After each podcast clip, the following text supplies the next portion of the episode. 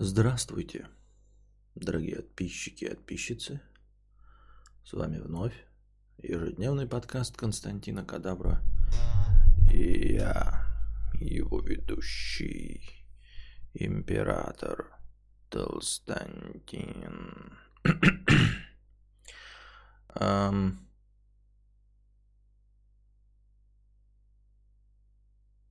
ам,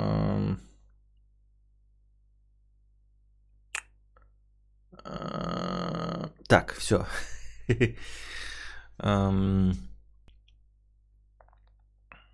Дождь был холодный, 50 рублей. Да, я на самом деле ждал, когда вы э, обратите внимание. Я э, внял вашим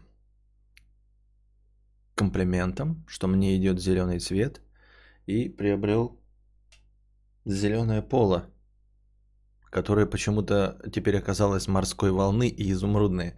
Зеленое. Не, ну, конечно, не такое зеленое, как хромакей. Но зеленое. Хотя подождите. Вот это зеленое, да? Крышечка зеленая. Ну ладно. Все равно в, зеленое. В, зе- в зеленое. Вот. Мне говорили, что идет зеленый цвет. Не знаю, правда или нет. Увидим. Бирюзовая. Нашлись. Ну, сразу вот понятно, да? Женщины и гомосексуалисты сразу э, это э, стали называть зеленый каким-то угодно цветом, только не зеленым. Женщина прощается. А Дима Булка, у меня для тебя плохие новости. Если ты знаешь, как выглядит бирюзовый, индиго, крабовый, и отличаешь его от, эм, эм, как ее, не придумал какого цвета, потому что я не гомик. В смысле бирюзовый, вы шо, морская волна Ай. Эх, как сейчас Соловьев поливаешь. Ультрамарин. Жарит тело. Ультрамарин дарит дело. Адреналин. Вот она пришла весна. Как старость. Ну вот опять. Есть один кун, есть одна тян. Наша постоянная рубрика «Проблемы синглтонов и женщин противоположного пола». Дождь был холодный, 50 рублей с покрытием комиссии. Муреновый вообще-то. Костя, хай. Вопрос тебе и знатокам. У Корефа Балатян вел на самом деле иногда он с ней как животное. Когда ссорился, желал ей сдохнуть, все такое. В итоге они расстались. Через какое-то время эта Тян призналась, что любит меня. Любит тебя? Она сказала, что любит тебя. Но она не любит тебя, но призналась, что любит тебя. А, но если я начну с ней мутить, пропадет какой-никакой друг. Как быть? Тян неплохая.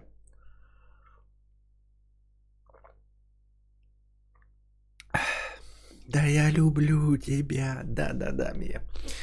Ам, я, вопреки расхожему мнению, а, вопреки тому, что я родился в Советском Союзе и вырос на советском кино, да, и на советских глупых принципах, я считаю, друг идет нахуй. А, пиздятинка важнее. Не, ну реально. Ну, то есть, э, а, мнения могут быть разные, да. Я просто не считаю однозначно, что друг лучше, чем курага. Это все полная херня. А, к сожалению или к счастью, на самом деле э, друзей, таких как в советском кино и как описывает какой-нибудь там Гайдар, а, их никогда и в Советском Союзе-то и не было. Понимаете, таких, который готов за тебя, если друг оказался вдруг, и не друг, и не враг, а так. Вот если друг оказался вдруг и не друг, и не враг, а так, если сразу не разберешь, плох он или хорош, то это, в принципе, э, 146% вариантов дружбы. И я ни в коем случае никого не виню. И ни в коем случае я, например, да, не определяю претензии своим друзьям. Я просто а, воспринимаю, что дружба, она как бы ну, в современных реалиях не подразумевает, что нужно жертвовать э, ради меня, например, да, там, своей любовью. Или ради меня, вот мои друзья, не обязаны жертвовать жизнью, почкой, деньгами какими-то, понимаете? Вот, то есть, если у меня возникнет какая-то ситуация, конечно, если у меня друг миллиардер, то он мне сможет там отвалить 100 тысяч, например, там, или 200 тысяч, занять. Вот. И я их ему когда-нибудь отдам. Он мне, если хороший друг, займет без процентов. Вот. И я не жду, что он продаст квартиру для того, чтобы спасти мне жизнь или еще что-то в этом роде. Это глупо. И это нереалистично. И ожидать от такого от своих друзей, это значит, а, ну, как бы давить на них, просто приписывать им ту ответственность, которая им не нужна. Это неплохо, я еще раз говорю. Я ожидаю того, что друзья от меня, вот ко мне будут относиться вот так. А, и я понимаю, что в большинстве случаев а, люди так друг к другу и относятся, и это норма, если бы не было вот этого идиотского какого-то совдеповского совко, я не знаю даже что это, какой-то романтизированный рыцарский принцип дружбы, который абсолютно устарел. Понимаете? И если ты встретил свою любовь, тем более, если вот в такой ситуации, да, ты встретил свою любовь, которая бывшая твоего друга, бывшая твоего друга, я считаю, вообще никаких проблем нет. В принципе, я не считал бы и проблемой, если бы ты попытался отбить женщину у друга, ну вот влюбился ты, да, например. Вот. А, любовь гораздо менее управляемый процесс, чем дружба. Вот. И, э, ну, типа, понимаете, дружба, она также заканчивается, ее не бывает вечной. И дружба это, это, это на самом деле э, взаимодействие компромиссное. То есть, ну вот когда-то там, когда-то вам перестанет быть удобно встречаться каждую пятницу. Когда-то в тебе перестанет, вот твоему другу не будет удобно поехать с тобой на дачу, э, перекопать твою картошку. В молодости это все весело, знаете, и терять э, возможность э, найти какие-то отношения из-за того, что вот, например, твой друг первый влюбился в какую-то даму, а она его нахуй на него положила, но через два месяца встретила тебя и влюбилась. Ну, я не могу себе позволить начать с ней отношения, потому что друг ее первый заметил, хоть она ему и не дала. Ну, бред же, ну.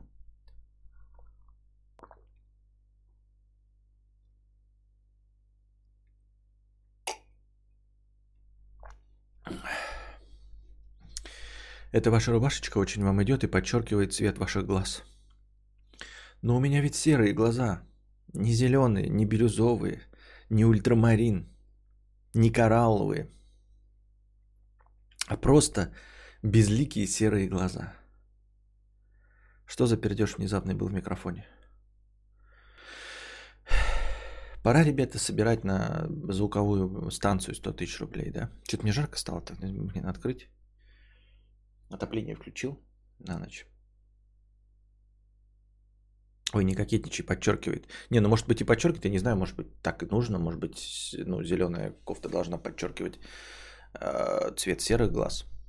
Эти глазки, эти голубые глазки.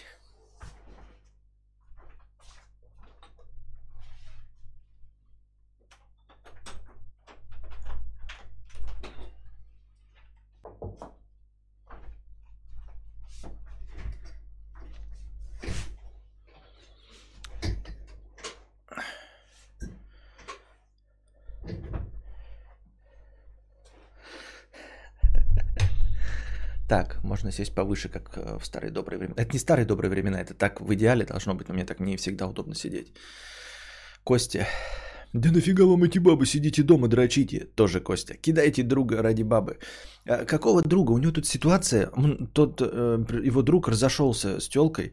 Телка теперь говорит, что э, любит его. А лучше бы свет выставил. А что с ним, со светом? А что со светом? Что с ним?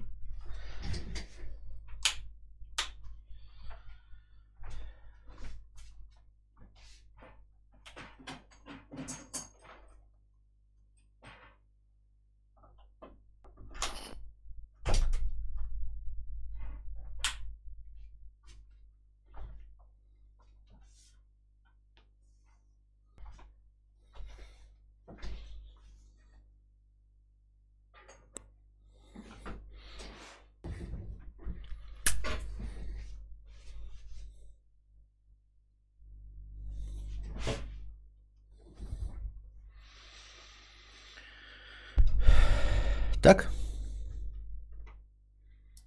If I could save time in the battle. Теперь увидите, как я потею, как собака.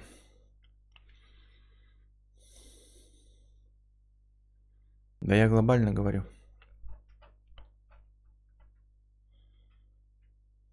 Так, норм? Ну вот я включил свет старый добрый, который не включил. Просто я увидел, что там розеточки немножко освободились. Ну, думаю, сказали, так сказали. Почему не включить? Сейчас я хуем поправлю камеру. Уже поправил.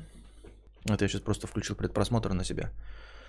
Хорошая картинка, да. Щетину видно, все мои прыщи на роже видно. И капельки испарины, которые из-за горячего кофе проступили. Ебать, какой я красивый. Реально симпатичный мужчина для своих 36 лет. Я бы сам себе дал. Будь я тоже мужчиной, конечно. Так.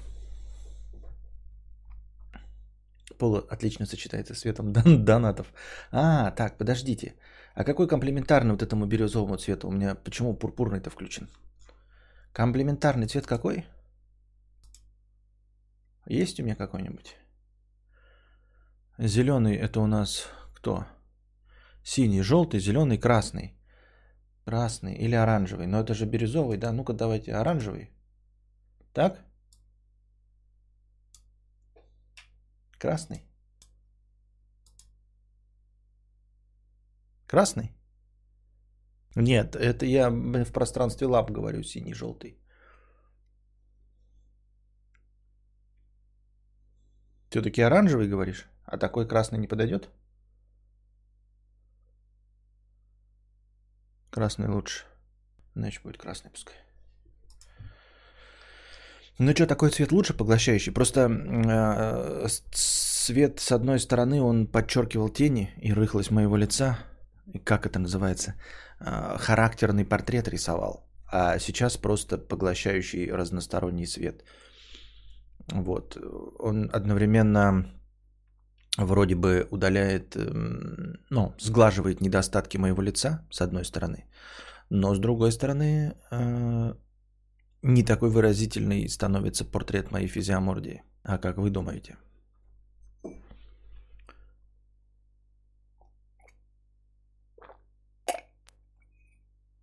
Есть ролик, где чувак черный Армстронг в Москве в сентябре пел песенки джазовые, там у него башка дымилась, и не то, что испаренный парище был, так там холодно, а я-то сижу в теплом помещении. Красный норм я шарю, преподавал два года цветоведения. Ну хорошо, хорошо. Еще бы я мог бы сдаить вот этот красный создавать там, если бы у меня был стримхата, но хуй мне на воротник.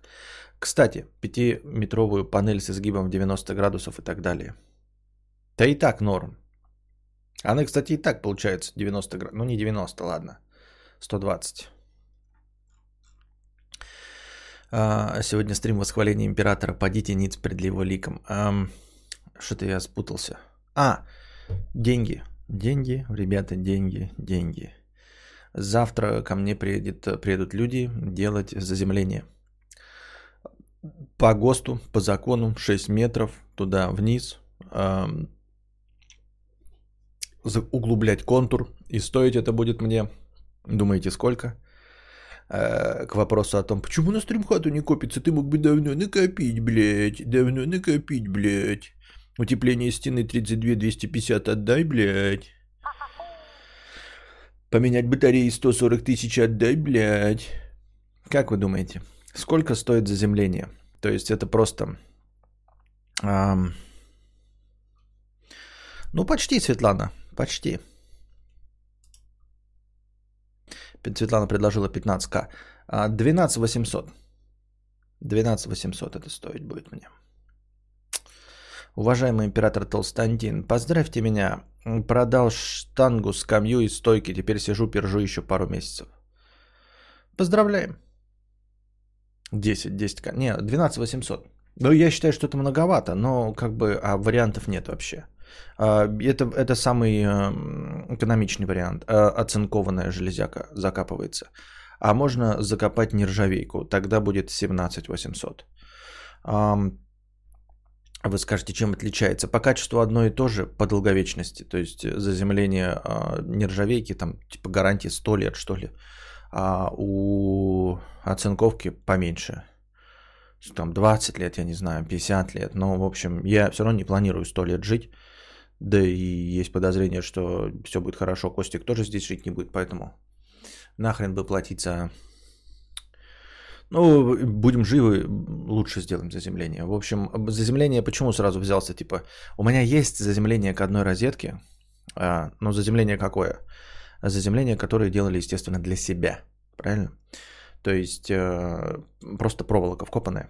Ну, толстая достаточно проволока, но проволока просто вкопанная в землю и так вот по дому к розетке ведущая. Полная херня. Костик разрывает женские сердца в ночи. Спасибо. А, ваша неприкрытая неуместная лесть очень радует меня. Вот, хоть она и просто лесть. Если Клава бьется током, значит мне долго не жить. В гугле сказали, надо заземлять компуктер. Клава, если бьется током, это, конечно, совсем уже показатели. Прям клава.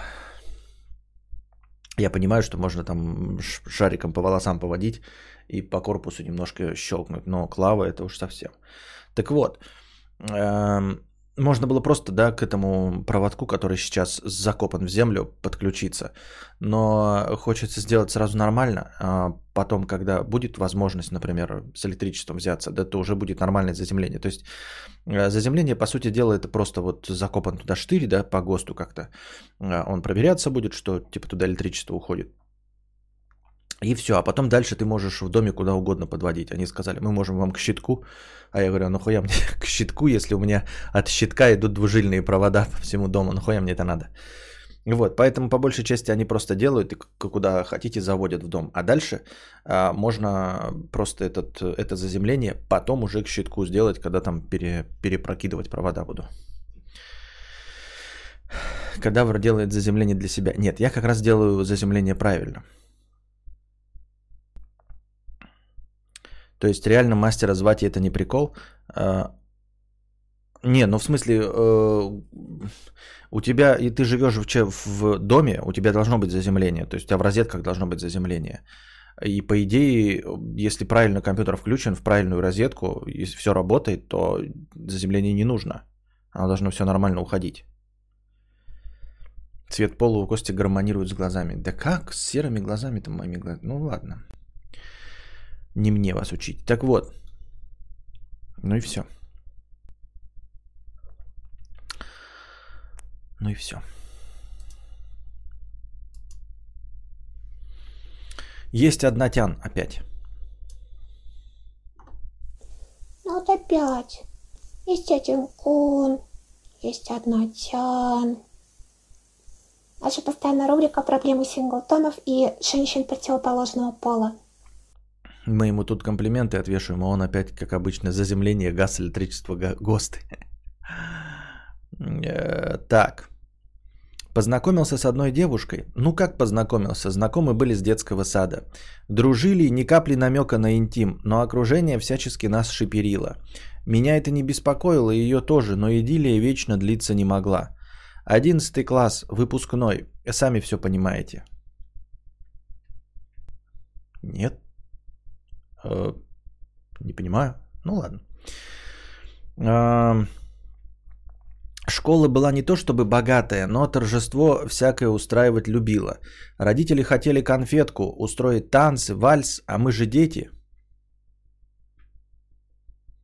А, такое оправдание. Танцы, вальс, а мы же дети. Типа намекает на какую-то пошлятину. Ну, типа, вы знаете, мне пришлось с ней потрахаться. Почему? Ну, как бы все намекало на секс. Прям, понимаете, секс стоял в воздухе. А что было? Мы сидели э, в Улан-Удэ, э, в Мантной, ели манты. Рядом сидела вокруг куча э, монголов. Вот, пот лил с меня градом. Она, э, обливаясь жиром, капала острым соусом на э, позы, извините, не манты, позы. Вот, ела их. Э, горячий сок обжигал ей язык. В общем, секс витал в воздухе. Ну, типа, вы понимаете, поздное, Улан-Удэ. Пот льет градом. Что может быть сексуальнее? Конечно, мы не смогли сдержать себя.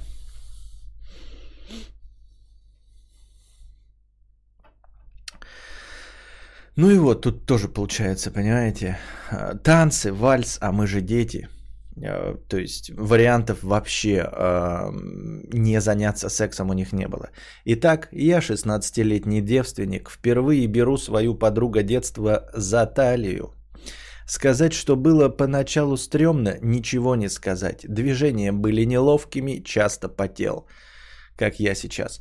Но что-то ты поздновато взял за талию-то. Ну, я имею в виду не про секс, а вообще за талию. А что, раньше дискотек не было, и ты за талию не брал?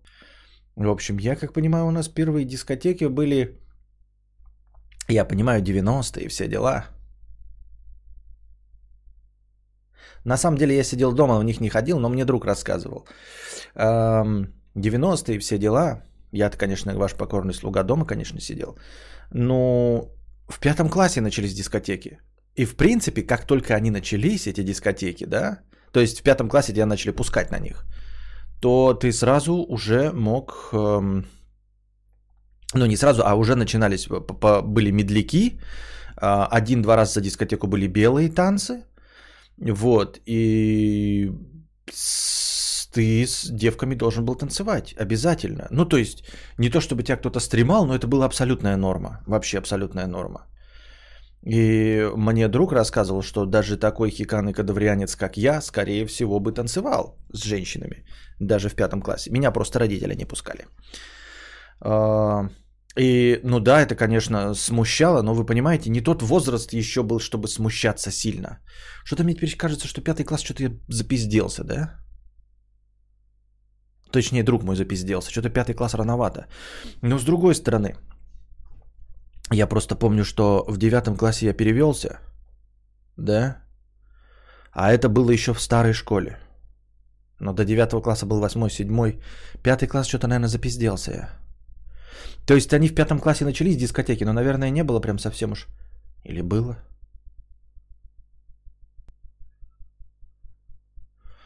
Нет, дискотеки-то начались в пятом, но вот именно того, что вот э, танцы с женщиной, просто я, просто я сразу вспоминаю, что это было не совсем не... Хотя смотрите, как... А, сначала думаю, не совсем невинно, а с другой стороны, в 90-х годах как бы понятие невинности было разное. Вы видели а, клип э, Ламбады?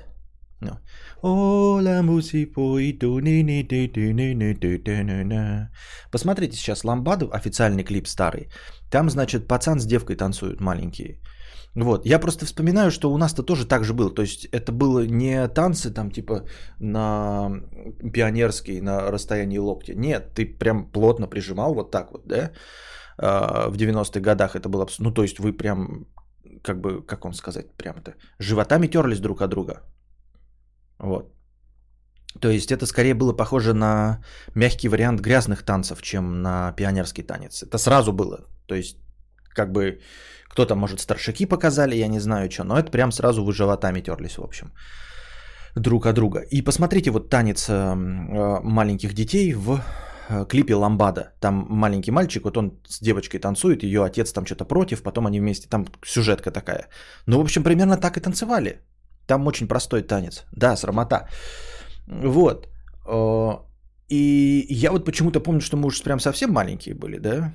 И это было прям да, очень интересное переживание. Ну, в смысле, позитивное, положительное. Как сейчас происходит, я понятия не имею.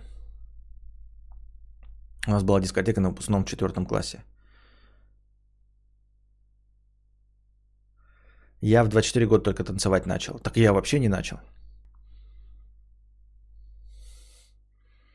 Я, кажется, только один раз танцевал с девушкой на школьной дискотеке. Я никого не приглашал, и меня никто не приглашал. Лучше бы дома сидел.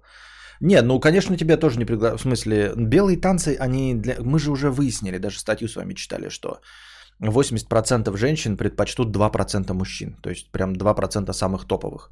То есть, женщины готовы будут вот э, идти в гарем, но, но к Брэдом Питом и Лансом Хендриксоном, хотел сказать. К Брэдом Питом и Райаном Гослингом. Вот, поэтому, конечно, на белый танец расхватывали топовых альфачей. а всем остальным не доставалось ни хрена. Так что белый танец такое себе. Ну, тебя могли э, там пригласить, если, э, ну, ты прям конкретно нравился девочке, да? Либо если э, у тебя были какие-то подружания женского пола, и они могли подговорить своих подружек, чтобы ну, тебе обидно не было, тебя пригласить э, на танец. Вот.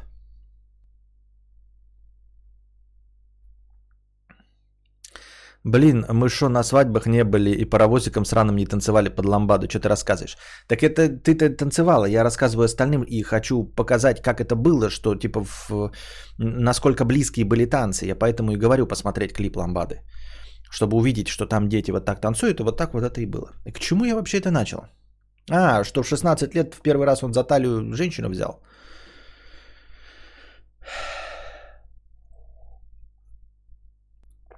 Да, я в 24 первый раз за талию женщину взял. До этого только мужчины. Так. Я включил ламбаду, и там у девушки юбка верещит в воздухе, и трусы видно. Так все и было. Так все и было. В 90-е годы, мой друг, мой одногодка, да, это получается, что в седьмом классе, если мы берем не в пятом, а в седьмом, 84 а плюс 14, 98. Да? 96, ну, 96-98.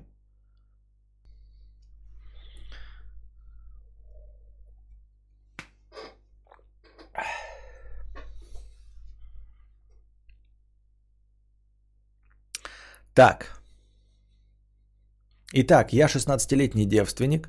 Впервые беру свою подругу детства за талию. Сказать, что было поначалу стрёмно, ничего не сказать. Движения были неловкими, часто потел. Со временем все наладилось, но первый звоночек моей субъективной катастрофы уже прозвучал. Какой звоночек катастрофы? Я начал к ней чувствовать нечто большее, чем дружбу. У меня бывало и вставал.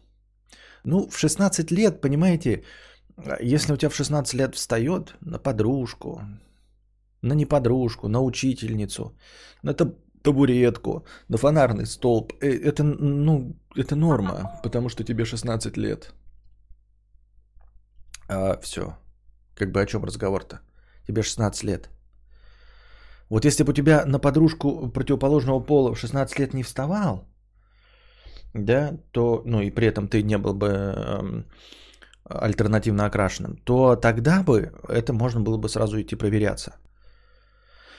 В 16 лет это было ложное срабатывание. Но в 16 лет, я и говорю, он просто так встает. Я в 97-м только родилась от друг Кости, тогда уже женщин мацал животом. Именно так, именно так.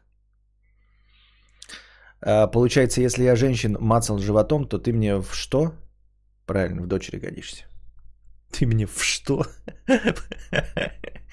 Русский языка, моя родная языка. Даже если на кадавра в 16 встанет, это норма. Да, да, да, да. Даже, даже так. Даже так. Так. Шиперство не прекращалось. Некоторые одноклассники уже встречаются, а я банально не хочу ничего испортить. Не хочу разрушать то, что выстраивалось так долго. Вот эта вот знаменитая фраза, да, э, типа не хочу, не хочу разрушать дружбу, ее постоянно в кино показывают. Ну, конечно, там в кино обязательно ее разрушают потом в итоге самое интересное в этом всем, э, ну типа, а за что вы держитесь и против чего? За что и против чего?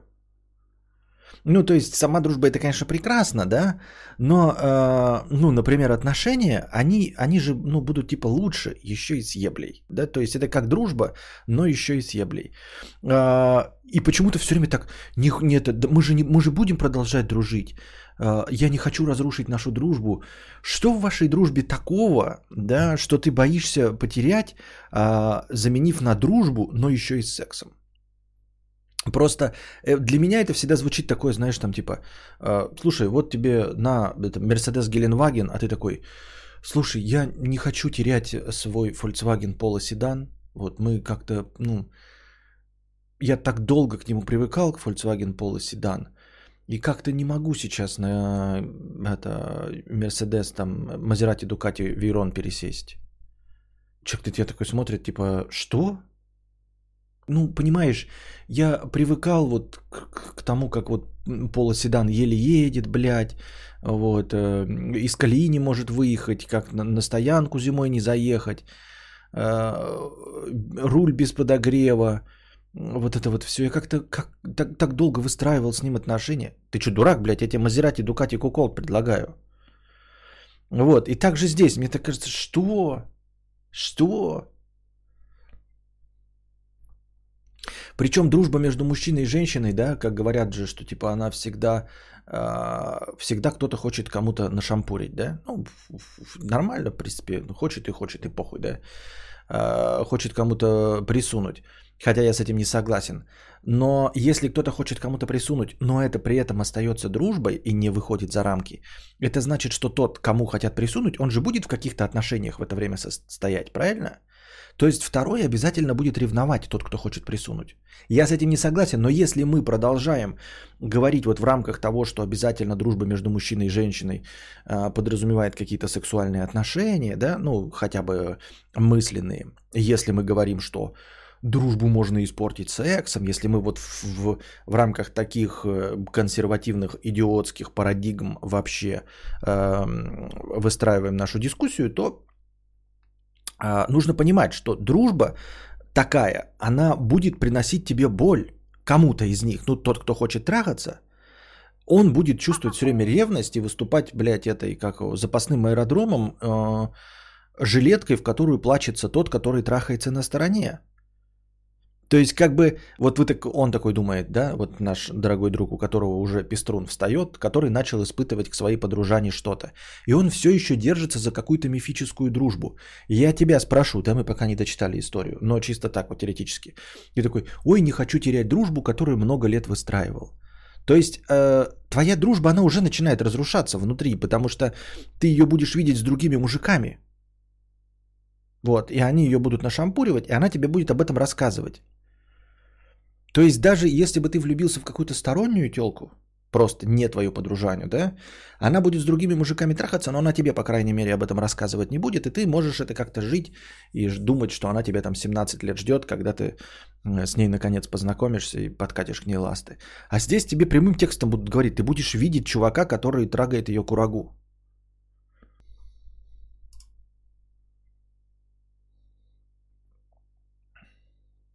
Они, держа, они держатся за то, чтобы после школы и универа раз, раз пять лет переписываться.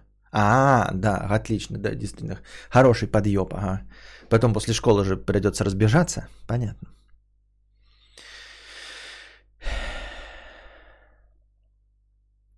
А, ну и вот Алина то же самое пишет, что я ей сказал. Все равно вы будете дружить только до момента, как у нее парень появится. Лососнешь тунца в итоге. Но это мы с этой стороны. А так это может быть и в обратную да, сторону. То есть она может что-то хотеть, а в итоге у нее появится, у него появится женщина какая-нибудь. Да, я и говорю, поэтому вот все время все держатся за дружбу, почему-то подразумевая, что она продлится там, всю жизнь какую-то. Да? А дружба так же, как и все остальное, не длится всю жизнь. Люди переезжают, меняют место работы, меняют среду обитания, меняют окружение, меняют интересы. Поэтому дружить с тем же человеком, с которым ты 20 лет назад дружил, можно только если ты с ним подружился в 55 и тебе 75. То есть вы уже все перестали меняться абсолютно. Живете соседями, вот, вот вы и дружите. Да? И не переезжаете никуда, и не меняетесь, и все время соседями вот так вот получилось, подружились. Во всех остальных случаях вам же придется менять интересы, правильно? А, и этот же человек не живет рядом с вами, то есть он как-то надо с ним когда-то встречаться. Ну, в общем, такое себе.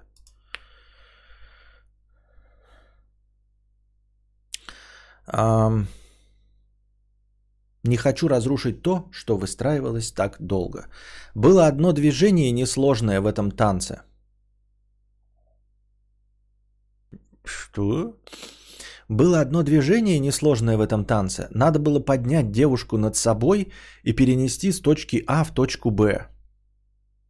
Нихуя себе, блядь, у вас вальса, ебал я в рот. Перенести над собой с точки А в точку Б, что это такое за несложное движение? Чем вы заставляли заниматься? Что это за бред? А если поругаются через неделю, как в школу ходить потом? Ну, в школе же все тут я и говорю, что э, в детстве, почему и танцы легко давались моему товарищу, с женщинами. Ты мелко мягкий, в смысле гибкий, и поэтому все эти драмы гораздо легче переживаешь в том возрасте. Наверное, с разгону поднять, с разгону.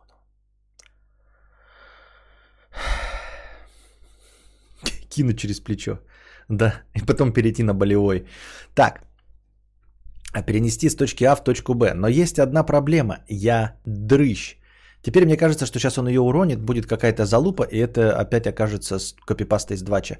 Я прочитал э, вчера э, Неумех, или кто мне там читал вчера, кинул про мошенников-то со Сбербанка.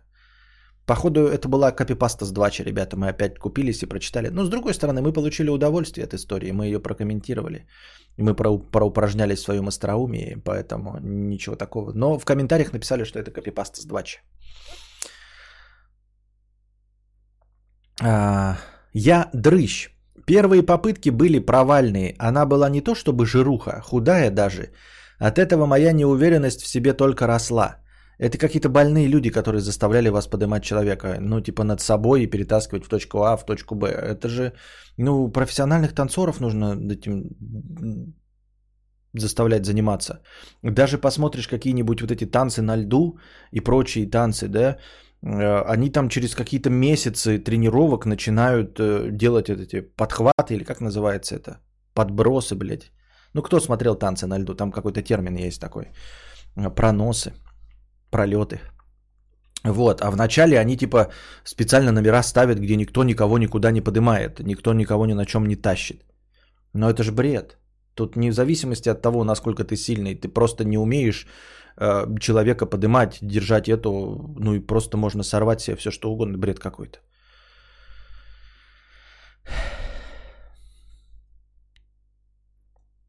Поносы, проебы. Поддержки, поддержки, вот. А, худо-бедно, но я справился. На репетициях стал показывать себя удачно. Но чувство уходящего поезда меня не покидало. Одиннадцатый класс – это последний шанс. И я решился признаться в своих чувствах. Мое первое и последнее, спойлер, свидание в жизни. Позвал в KFC. Мне уже не нравится это. А, заказали кофе. Ее кофе оплатил я, уже взрослый, все дела. Говорили ни о чем. Еле выдавил из себя «ты мне нравишься». На большее не хватило духу. Решили пройтись, болтали, но потом речь зашла о том, что не позволяет мне засыпать и сегодня. Я кричу от стыда и ужаса. Мы говорили о феминизме и небритых подмышках Никсель-Пиксель.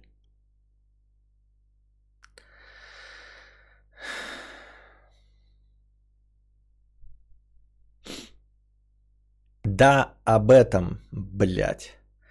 Я говорил, что фемки тупые. Она неловко пыталась что-то возразить или соглашалась. Но мы плавно подходили к ее дому. Простые дружеские обнимашки, ни намека на поцелуй. Я, как ни в чем не бывало, возвратился домой. Позже пригласил на второе свидание, но прозвучал отказ. Я не уверена, что сейчас мне вот это вот все нужно. Вот что я услышал. Сейчас она учится в престижном универе в другом городе, я же остался здесь. Мечта шиперов свершилась. Моя же мечта ушла в помойку. Прошло два года. Другие девушки меня не привлекают, нет интереса с ними общаться. А с ней даже нет настроения снова наладить связь. По слухам, парня у нее нет, но апатия, прошлый опыт и огромное расстояние между нами деморализуют окончательно. Может потому что я дрыщ или просто дурак, который не умеет общаться с девушками. Как избавиться от этих мыслей? Как отпустить эту ситуацию? Костик, чат, помогайте. Короче, а, прошло два года. А, ты на нее вообще не смотри. Забудь ты ее, да и все, в очко. Дрыщ э, вообще не играет никакой роли. Я тебя умоляю, весь тикток наполнен дрыщами. А, современные девочки любят дрыщей э, долговязых. Да и всегда любили, ну не, не полностью, но в общем у нас в этом плане у мужиков э, распределение довольно распределение вкусовых предпочтений женщин довольно равномерное. То есть, э, ну, грубо говоря, равное количество женщин любит качков, равное количество женщин любит нормальных, э, приполненьких и придрыщеватых. всех по 25% примерно. Вот, поэтому э, нет никакой э, вообще проблемы в том, чтобы найти женщину, будучи какой угодно фигуры. Это раз. Во-вторых, э, то, что ты не умеешь общаться, э, это тоже не играет никакой роли, потому что женщина точности также не умеет общаться, как и ты. А, если бы все, кто не умеет общаться, оставались девственниками и не находили себе пару, то наш бы мир стремительно вымер нахрен. Но люди уродливые, толстые, жирные, дрыщи, тупые, блядь, люди, не, не способные связать двух слов, все равно находят себе пару. Поэтому это тоже не проблема. А проблем, да и проблем у тебя вообще тоже никакой нет. Просто ты не нашел себе следующую женщину, в которой тебе понравится, и все. И непонятно, зачем следишь вообще за жизнью э, той женщины, которая уехала куда-то, да, и ты продолжаешь, продолжаешь интересоваться, э, есть у нее парень или нет, и этим самым подогреваешь у себя внутри интерес, какую-то надежду. То есть ты тупо э, зачем-то зациклился на ней, да, и думаешь такой, может быть, у меня есть шанс, может быть, она вернется, может быть, я перееду в ее город. Нахуй это все. Этот шанс ушел. Первая любовь прекрасна была своей безответ... безответностью. А, ты прочувствовал все это, да, и прочувствовал горе, там, ну вот это переживание от, безответ... от безответности. Все прекрасно. Похлопаем в ладоши. Я просто похлопаю. И забудем эту прекрасную первую любовь. Гештальт закрыт. Ты сделал все, что мог. Ты сказал, ты мне нравишься, а она сказала, второго свидания не будет, потому что нам больше ничего не надо. То, что у нее нет парня, не дает тебе никаких шансов дополнительных. А, потому что ты ей не нравился, когда у нее не было никого. Когда вы вместе дружили, ты ей ну, не нравился как мужчина и не нужен был. Поэтому от того, что сейчас у нее нет парня, твои шансы не повышаются. Забудь это просто как прекрасную первую любовь. И все. А я тебе не говорю, что нужно искать новую женщину или, или что-то в этом роде. Два года прошло. Нет, ты просто не зацикливайся на той, и найдется другая новая. Вот и все. А, после того, как ты забудешь предыдущую. Но, конечно, твоему организму очень сложно забывать предыдущую, если ты, блядь, следишь, есть у нее парень или нет в другом городе. И вообще интересуешься ее жизнью, что у нее там происходит. Так, конечно, блядь, сложновато забыть. Но если ты перестанешь маяться этой хуйней, вот, то ты найдешь себе э, женщину э, вне зависимости от того, дурак ты, дрыщ, э, умеешь ли общаться с женщинами или нет. Это вообще не имеет никакого значения. Так, я думаю, мне так кажется.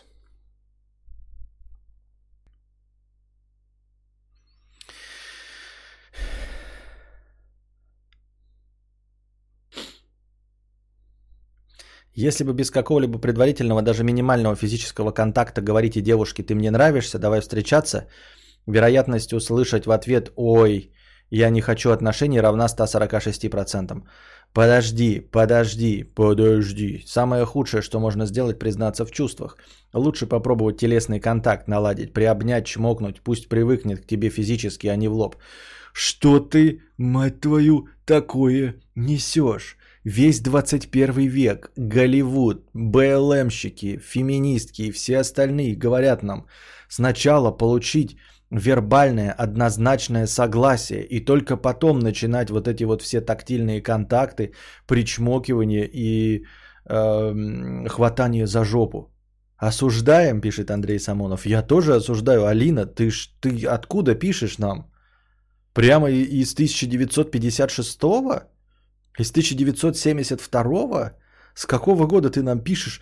Что? Женщину прихватить за талию, причмокнуть, тактильный контакт, заставить ее привыкнуть к себе? Нам тут говорят только активное согласие. Тут я тут думаешь, блядь, то хотел чуваку сказать, ты в следующий раз вместо того, чтобы признаваться, лучше письменно это все напиши, письмом пошли бумажным, э, чтобы у тебя был э, штамп на конверте, что ты э, послал этот какой чек Э, заказным письмом, что ты послал раньше, чем в первый раз к ней прикоснулся. Она говорит, ты э, за жопу хватай, да? Может, еще палец ей в копилку засовывать, типа она присаживается, там, знаешь, стул подставляешь в кафе, она садится, у нее низкие джинсы, ты такую копилку увидел. Нет, не делайте так, ребята. Только активное согласие. Более того, Алина предполагает, что зрители кадавра на это способны. Вообще-то за активные контакты по роже схватить можно. Вот видишь, Светлана, а ты и не знала. А ты и не знала. То есть, оказывается, прежде чем говорить, что ты мне нравишься, да, ну, да, типа ты на работе там ходишь там коллегой, да, сначала надо ее похватать за руки, за жопу помять, блядь, за талию похватать. Может быть, даже сальные шуточки ей в ухо по -по пошутить так, чтобы усы твои щекотали ее ушную раковину. И только потом уже, когда она позвала э, своего мужа, чтобы он тебе Мордыхай разбил, ты такой, а ты с мужем пришел, такой, ты мне нравишься?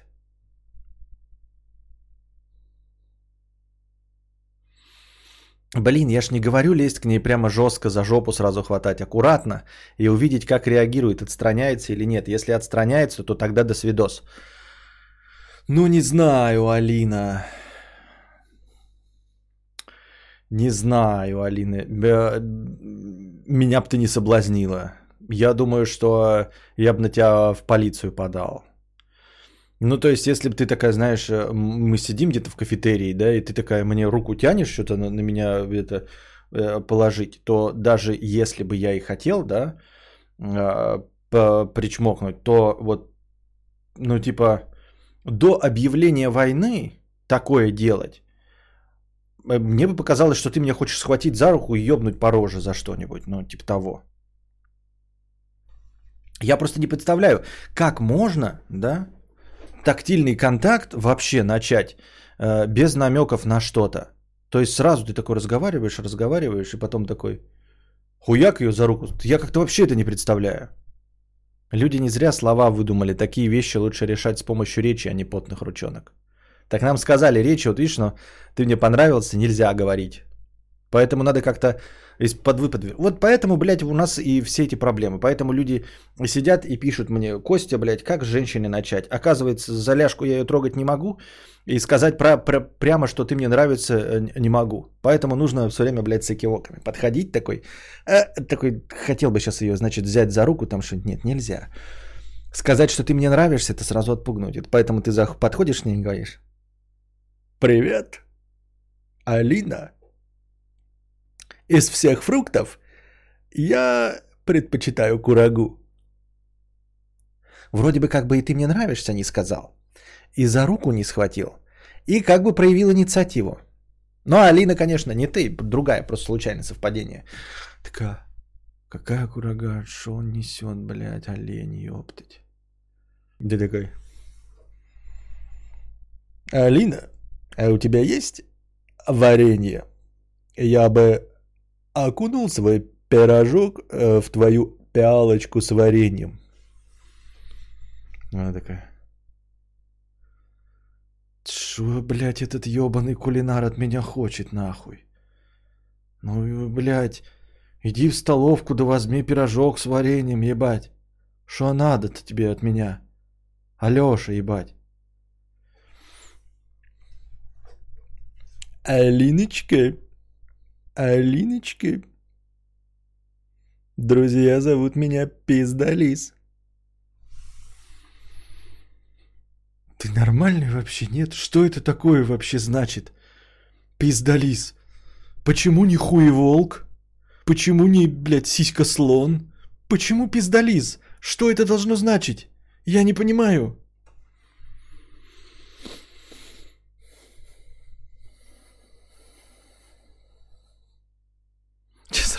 Че сразу Алёша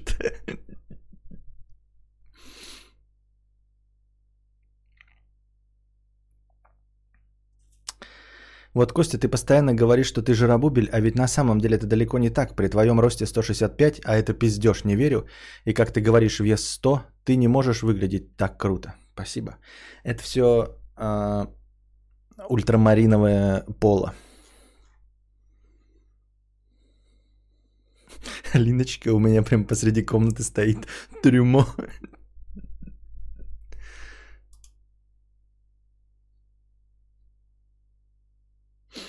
Подкат. Да. Ну вот, и это все в надежде, что э, твоя собеседница, э, что она знает, э, что ты не можешь взять ее за руку и что ты не можешь прямо ей признаться. То есть при условии, что вы эм, живете в одной парадигме и играете по одним правилам. А это ведь может быть не так. То есть перед тобой может быть ну, вот та самая Алина, которая э, предпочтет, чтобы ты проявил телесный контакт. А может стоять Светлана, которая ждет э, прямых э, речевых оборотов, типа ты мне нравишься. А ты, блядь, сидишь и думаешь, ну вот и кто она из них, мне как надо так, чтобы что работать. А может быть Никсель-Пиксель.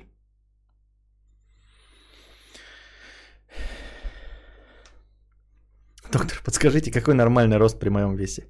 Пф, легко, 4 метра. Подкат Константина Кадавра. Надо вместо очевидных вещей снимать 100 неправильных способов познакомиться. Ну вот да, нет, вообще все неправильно я могу сделать. Я могу снимать там типа 100 неправильных способов заработать деньги, 100 неправильных способов подкатывать к женщинам, 100 неправильных способов стать популярным, 100 неправильных способов похудеть. Там, я не знаю. 100 неправильных способов что-то из себя представлять. Так. Я не знаю, насколько мы тебе помогли, дорогой друг.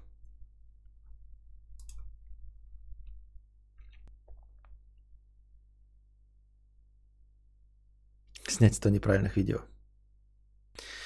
Так. Привет, пока. 1 евро с покрытием комиссии. Я говорю про попытки сесть ближе, чаще прикоснуться во время разговора и посмотреть на реакцию, отходит ли она или норм реагирует. После этого можно уже попробовать приобнять. Это невербальное согласие. Алина, это все подразумевает, что вы уже какое-то время знакомы. А, ну, в стандартной ситуации, я не знаю, ты, может быть, знакомишься только на работе там или э, в институтах, а так-то вообще люди знакомятся и типа в первом свидании уже должны как-то проявлять. Если ты в первом свидании будешь вот такую хуйргу творить, как э, ты описываешь, то это похоже на пранки. Я вот когда пранки смотрю, я знаю, что они все постановочные, вот на ТикТоке и все остальное. Ну, когда там типа чуваки подходят, ну и просто какие-то типа, стало бы ты со мной встречаться, например. Я думаю, что это, блядь, за наезд? Что это вообще за э, вторжение в личное пространство? Когда вот эти там пранкеры садятся на скамейку, рядом непосредственно с тобой, там, знаете, близко-близко к тебе, да, ну, типа, а скамейка свободная. Я, например, блин, сразу бы встал и ушел бы, нахуй бы оно мне надо было. И пранк бы не удался не потому, что я такой хитромудрый сразу все распознал, а потому что я не, раска... не разговариваю, не взаимодействую с человеком, который сел со мной рядом. Потому что... Э, не потому что я сыкливый, блядь, я могу сам там коленки расставить, локти там э, раздвинуть и всех, кого надо, нагну. Нет, потому что я отдаю себе отчет в том, что люди бывают психопаты. И если человек нарушает простое, очевидное для всех правило личного пространства, то этот человек может меня и пырнуть ножом. То есть вот я сижу, например, на скамейке, да, она пустая, и ко мне какой-нибудь Эдвард Билл подсаживается с желанием меня пранкануть. Я встаю и ухожу. Я не распознаю, что он пранкер, да. Я не отстаиваю свою позицию как альфа-самец. Потому что я живу в 21 веке, да, и скамейка не моя. У меня нет никаких комплексов доказывать, что скамейка моя, и я ее первый занял. Вот. Но при этом я знаю, что не нулевая вероятность того, что меня могут пырнуть. А может пырнуть человек, потому что он не понимает, что на, вот на пустой скамейке не надо садиться рядом. Для чего он сел ко мне рядом? Чтобы меня объебошить, ну типа мошенник, или чтобы пырнуть меня ножом, потому что он какой-то там э, террорист, и вот он прямо сейчас с меня начнет вытащить мачете и начнет здесь, блядь, возле редакции Шарли Эбдо э, хуярить ножом. Я же этого не знаю, поэтому я встану и сразу уйду. Я не буду отстаивать эту ебаную скамейку, блядь, она мне нахуй не нужна. Вы можете сколько угодно ее занимать, я просто не буду сидеть лучше. Вот. Да что такое, что у меня в носу опять волосы какие-то отрастил, блин.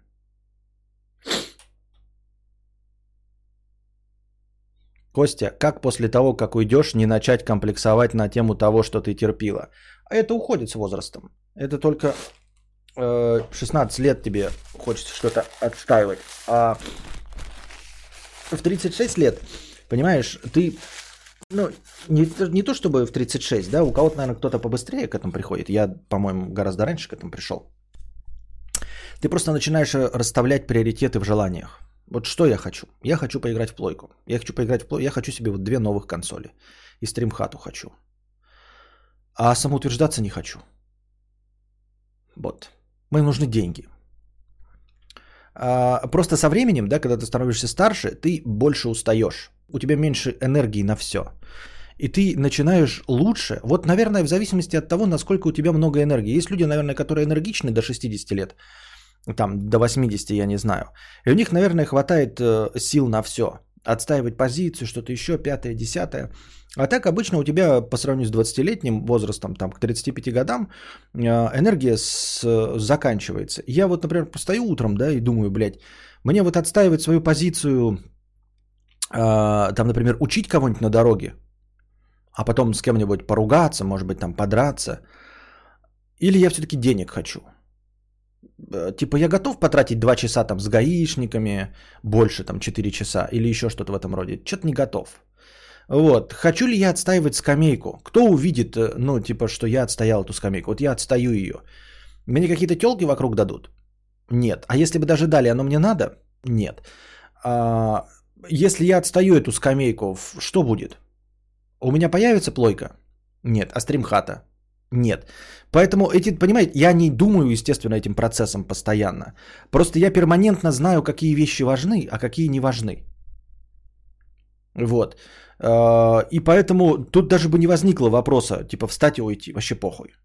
Ну, потому что, блядь, ну, тут нет такого, знаете, я сел, сел со мной рядом Эдвард Билл, начал со мной говорить, и я такой, блядь, что для меня важнее, плойка или с ним поговорить? Нет. Она просто, я точно знаю, что ничего в городе нет важнее плойки или стримхаты или денег. Если вопрос не касается денег, то я ничего не отстаиваю.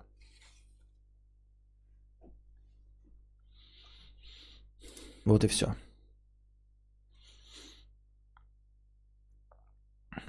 Можем повторить отстоять ту самую скамейку.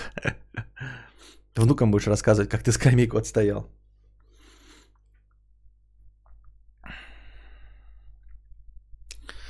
Вот. Привет, пока. 1 евро с покрытием комиссии. Читал Солярис Лема? Да, читал.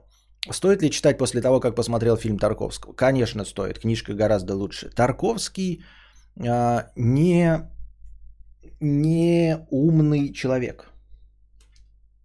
Он не гений в плане мудрец э, или просто большой интеллектуал. Нет, он художник. Он прекрасный режиссер и художник, но небольшого ума человек. Вот. То есть он никаких новых смыслов не добавил. И создается впечатление, что не до конца понял. Он просто красиво показал свою версию. Вот. А, но никаких новых смыслов он не добавил и не до конца понял э, само произведение. То есть это просто прекрасная, ну как вот ты смотришь картинку, например, какого-нибудь Сальвадора Дали. Она же красиво нарисована, вот как художник он гениален, но ты же не, не думаешь, что он умок, что он там мог бы получить ученую степень где-нибудь, правильно? Вот. А Солярис это сложное произведение. Ну как сложное? Оно не сложное, но оно просто философское, и каждый найдет в нем что-то свое. И оно гораздо богаче, чем любая экранизация. А что думаешь насчет Сталкера? Стоит ли читать сначала книгу, а потом смотреть фильм или без разницы? А тут вообще без разницы. Эти два произведения практически не связаны. У них одинаковый сеттинг, но они совершенно про разные вещи. Вот. Вообще просто про разные вещи. Это, это, это два разных произведения. Я даже не думаю, что они друг друга наспойлерить-то могут сильно. Не, наспойлерить, конечно, могут, но так-то нет. А, то есть, э, если Солярис э, Тарковского хотя бы формальная экранизация, то Сталкер это даже не экранизация, потому что там даже название другое, потому что э, оригинальное произведение это пикник на обочине, да, если мне память не изменяет. Вот, то есть настолько отошло от оригинального произведения, что даже название сменили. Солярис хотя бы формально остался экранизацией, а здесь даже этого нет, поэтому эти два произведения можно читать э, без привязки друг к другу в, в любой последовательности. И получить два разных произведения, намекающие на то, что они в одном сеттинге.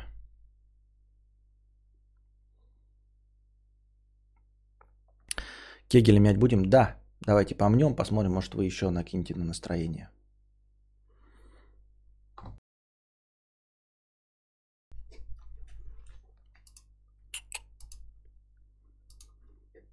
Я обожаю сначала э, попадать в кадр, э, ну то есть сначала издавать какой-то звук, а потом уже начинать говорить.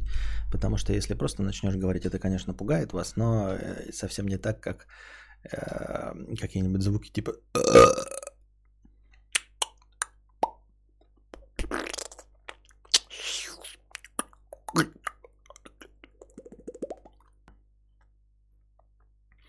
Привет, пока. Один евро. Я не понял, я вчера в 8 часов начал. Было меньше 300 зрителей. Сейчас начал э, в час 30 ночи. 200 э, зрителей. Как вам нужно вообще? Я не понимаю, что вы хотите? Ранние стримы или поздние стримы? Не поймешь вас. Вас не поймешь. Как ты решил сделать топ альбомов и пол списка заняли альбомы Моби? Если бы ты составлял такой список, какие бы альбомы туда вошли? Ну, разные. Ну, естественно, э, альбомы моего уебищного вкуса. И я сейчас не с точки зрения самокритики говорю, а у любого человека уебищный э, вкус. Абсолютно у любого. В том числе у музыкальных критиков, у всех. Э, это вкусовщина. И она никогда не бывает объективной. Поэтому э, любой список альбомов будет уебищным. А, можно еще ориентироваться хотя бы, хотя бы хоть как-то на какой-нибудь там метакритик или еще что-нибудь. И то, э, понимая и принимая, что статистика тоже ошибается, но будет хотя бы хоть какой-то усредненный вкус. Любой э, личный топ просто говно. Причем личный топ это будет не субъективщина, типа, ой, у всех разные вкусы. Нет, это будет говно. Просто будет говно всегда. Э, любой топ альбомов от одного человека будет просто говно. И, и, и словом субъективно э, здесь ничего не описать. Вот. Поэтому альбомы вошли бы туда, по твоему мнению, уебищные. Тебе, кстати, нравится Моби? Ничего, да, ничего. Ты как-то просил подписчиков подкинуть альбомчиков послушать. All Visible Objects и Everything Was Beautiful and Nothing Hard. Может зайдет. Может и зайдет. Сейчас я себе впишу их в ванус. А, я сегодня, кстати, ничего так и мне советов понадавали, но я был занят делами и не попробовал никакие эффекты. Так что звук у нас все еще всратенький. Хотя я смотрю, никто не жалуется наша постоянная рубрика «Что дружит беси». Вот что хуйня 300 рублей. А, друже. Нет, эта скатерть не про то, что меня бесит. А, нет, хотя она. Вчера на стриме чувак рассказал, как разговаривал с наебщиками по телефону, которые пытались у него выпытать информацию по картам. Так вот, хочу дать совет всем, кому звонят мошенники, кому подходят цыгане, кому в дверь стучат коллекторы – у которых ты ничего не брал. Не говорите вообще ни с кем. Меня прикалывает, как людям кажется, что они такие прохаванные, такие знающие, такие приколисты и психологи. Вас наебут. Не нужно пытаться шутить, прикалываться, думая, что ты умный. Не нужно пытаться забазарить гопника, думая, что ты в безопасности, ибо ты мастер спорта по борьбе. Не нужно пытаться приколоться над мошенниками, думая, что ты все схемы и приколы знаешь. Не нужно пытаться задавать неудобные вопросы цыганке на вокзале, думая, что ты ставишь ее в тупик, а потом на пикабу расскажешь, как прикололся. Не надо. Думая, что перебазарил гопника, ты получишь с баллончика в лицо и очнешься без кошелька. Думая, что подловил цыганку, ты увидишь, что она стыдливо ретировалась с твоим кольцом с пальца. Думая, что ты опустил коллектор в базаре про законные статьи, ты увидишь, что тебе сожгли э, полив керосином дверь. Я не к тому, что нужно быть терпилой. Я к тому, что сидя на пикабу и в энетиках, не нужно наполняться уверенностью, что ты король ситуации. Мы часто видим красивые королевские геройские рыцарские истории, как праведный юрист или подкованный гражданин дает отпор этой гнилой темной стороне. И закрадывается мысль, что мы можем так же. Нет, не можем. Все разводы известны, все фишки спалены, все старо как мир. Но ключевой момент один. Тебя вовлекли, равно тебя развели. Не вовлекайся, не переоценивай свою способность перебазарить или свою способность перетроллить. Не надо удачного стрима. А, пожалуй, да, Пожалуй, э, соглашусь полностью. Добавить, в принципе, нечего. А в качестве совета, да, соглашусь. Несмотря на то, что я сам э, не всегда следую этому совету и там что-то пытаюсь из себя, но по большей части это заканчивается тем, что я э, довольно быстро ретируюсь, осознавая, что я ничего не смогу. Вот. А, ну, типа я вам рассказывал, когда я хотел подловить мошенников по телефону, но в конечном итоге я хотел подловить, но был неподходящий момент, и я поэтому сразу слился. А во всех остальных случаях, да, я тоже сливаюсь. Хотя вижу там, и тоже мне кажется, что я мастер слова очень сильный, но в итоге я никогда не пытаюсь, и это абсолютно правильно. А когда пытаюсь, сосухой. Я так думаю, мне так кажется. Пукич, 50 рублей с покрытием комиссии. Тут недавно донатор писал, что ему не нравится что шоу «История на ночь», та, которая с двумя кавказцами и нормальным. Хз, что ему не понравилось, вполне себе годные истории с шутками-прибаутками напомнили твои стримы. Ты сам не смотрел это шоу? Нет, не смотрел. Не смотрел, поэтому сказать нечего, к сожалению. Данил Сергеев, 50 рублей с покрытием комиссии. Передаю за проезд. Спасибо. 50 рублей с покрытием комиссии. Спасибо, Ульяна, со светом Костя похорошел. Что, такую картинку оставлять? Но я говорю, она не такая характерная, но при этом эм, довольно качественная, да, мне кажется. Но у меня вообще картинка огонь. А так довольно качественно. Cold Brew 555 рублей с покрытием комиссии. Предположим, у меня есть видео, как президент любой страны дрочит. Настоящее видео с его дрочкой. Я заливаю его в свой телеграм-канал публично, но там состою я один. Каков шанс, что этот ролик развирусится?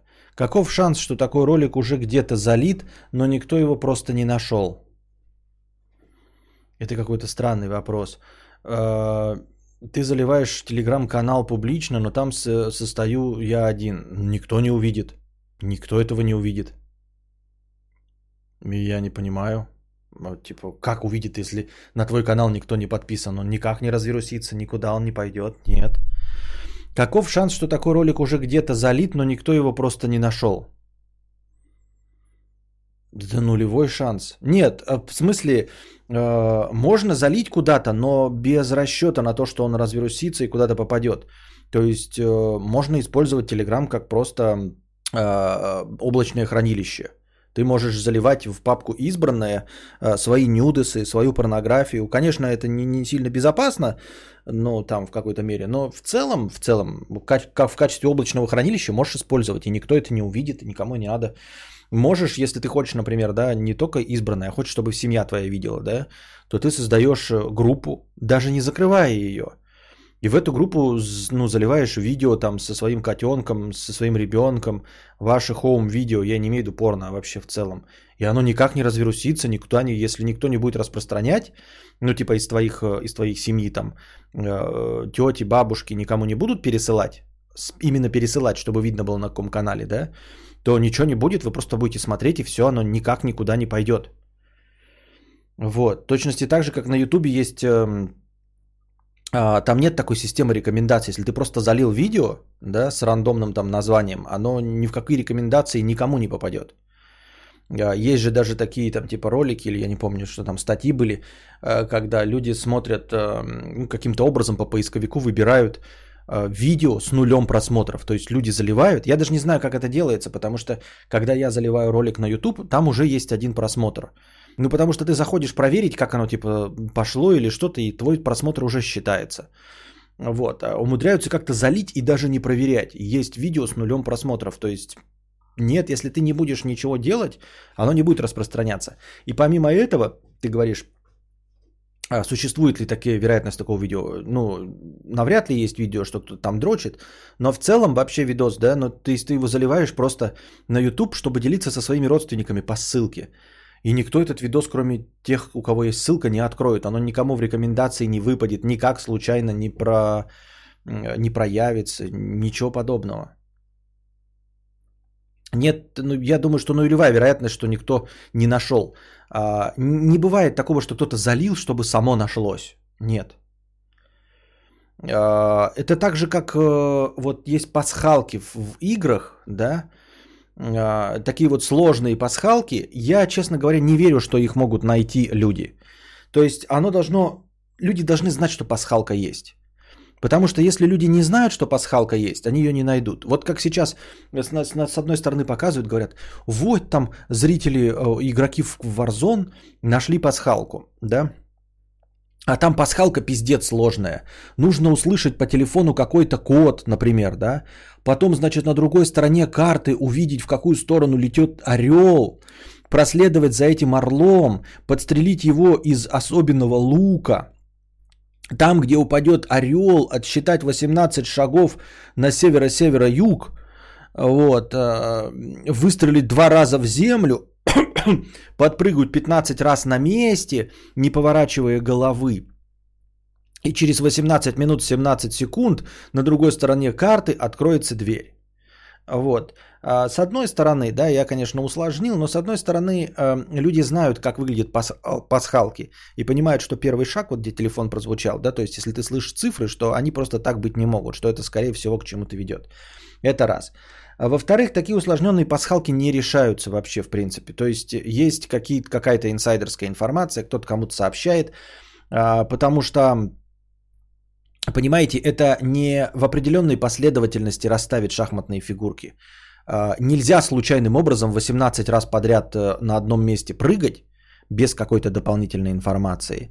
И потом, значит, стрелять в орла из особенного лука, если это нигде не написано в качестве инструкции. Поэтому это нерешаемые пасхалки. Так вот, все пасхалки, которые а, есть, а, о них намекают, о них дают инсайдерскую информацию. А, ну и как минимум просто говорят, что есть пасхалка. Ребята, мы вкинули вот пасхалку. И есть какие-то, например, очень внимательные люди, да, которые там замечают все и увидели, что кирпичная кладка на, в игре, да, где-то поменялась, э, по-другому выглядит текстурка. И они эту текстурку начинают дрочить самыми разными способами, ну, способов не так уж и много в игре. И они находят. Если не сообщить, что есть пасхалка, что нужно искать, да, то никто эту пасхалку не найдет. Как и сейчас и происходит, когда сообщают, что вот там в игре 20-летней давности была пасхалка, а, ее один только программист, который писал, сам знал. Никакие игроки на нее случайно не наткнулись, потому что никому не сообщили, что пасхалка есть и что ее нужно искать. Просто если ты не говоришь, что она есть, ее никто не ищет. И также здесь, если ты не будешь никак продвигать видео, а просто положишь, его никто никогда не найдет. Никто и никогда не найдет. Вот, вот, Мия пишет, помню, разработчик рассказал о пасхалке спустя 20 лет, которую так и не нашли. Потому что он только сейчас о ней рассказал. Если бы рассказал раньше, может быть, ее и нашли. А так ее даже не нашли. Сейчас же есть, как их называют, которые э, код-то рассматривают. Хватит мысли читать. Которые код рассматривают. Ну, типа, э, источник разлагают и находят там информацию, которой нет в игре. Как это называется термин? Постоянная рубрика «Вспомни за кадавра». Победитель, как всегда, получает фирменное «Нихуя». Внимание на чат. Когда в исходниках находят информацию о DLC, о том, каких персонажей добавят, там название, например, или еще что-нибудь. Деконструкция. Не-не-не-не-не. Какой-то вот игровой термин такой есть. Вот, то есть, не зная о том, что есть пасхалка, дата-майнеры, да, дата-майнинг, не зная, что есть пасхалка, эту игру даже никто и не майнил, но не, раскладывал на составные части, чтобы хотя бы проверить, а, весь ли код участвует в игре. То есть никто даже не попытался это проверить, если он не знает. И также здесь, понимаете, можно искать порно, а, там, например, какой-нибудь актрисы, если вы знаете, что оно существует, что она снимала это порно. Понимаете? Вот. Искать порно например, с э, какой-нибудь Гурченко никто не будет. Потому что никто не знает, что оно есть. Никто не говорил о том, что оно вообще существует и когда-то было снято. Поэтому поискового запроса порно с Людмилой Гурченко, это пример, конечно, оно скорее всего есть, потому что люди рассчитывают, что если люди популярные, то у них скорее всего есть порно, да. Но мы предположим какую-нибудь другую, да, там что-нибудь, э, я не знаю,